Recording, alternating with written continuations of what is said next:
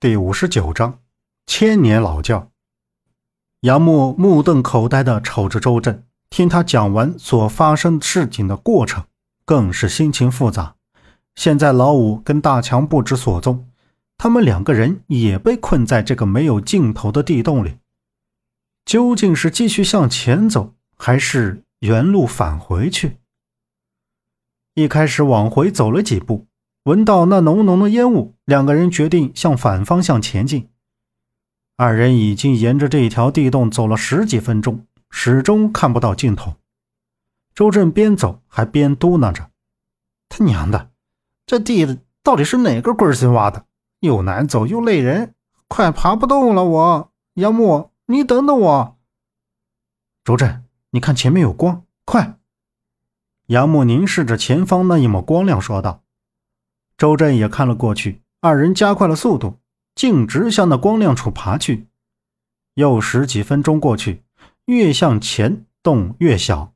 当二人抵达近处时，映入眼前的是一扇大约五十厘米的铁窗，里面的光线明亮。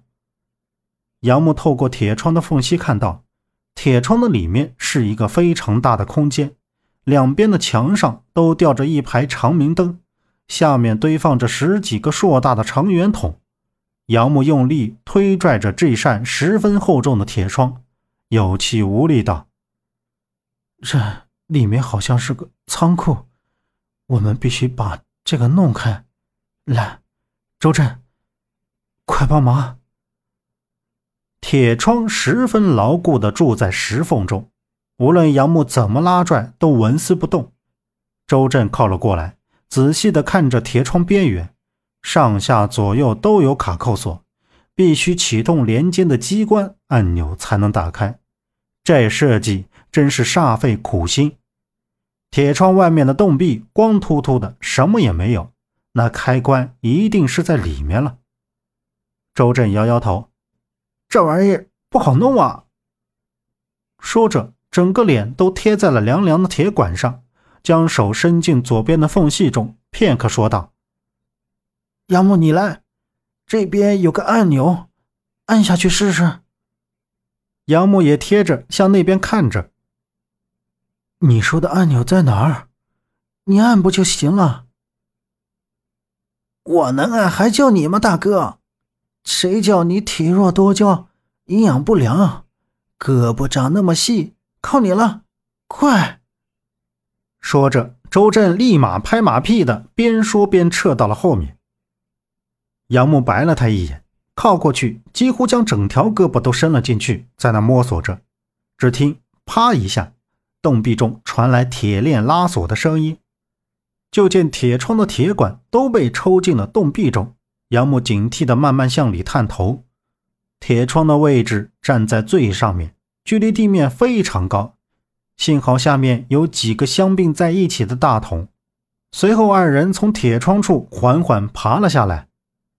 这什么破地破地方？赶快找出口！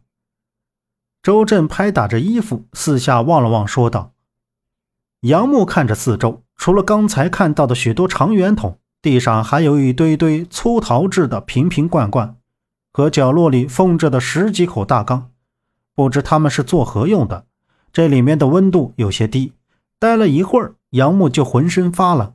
瞅着这些年头长久的原木桶，有些被密封的死死的，皱着眉头说道：“这地方怎么看着像是地窖啊？”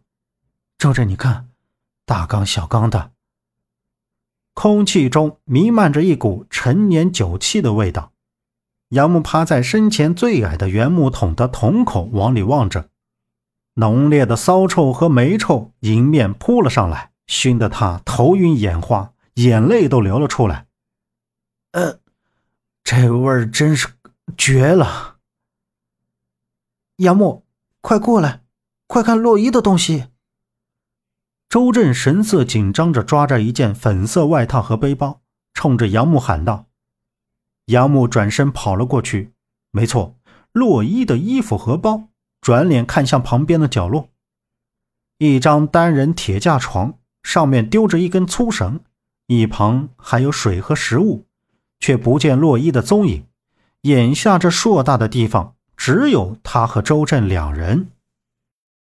本集播讲完毕，感谢您的收听。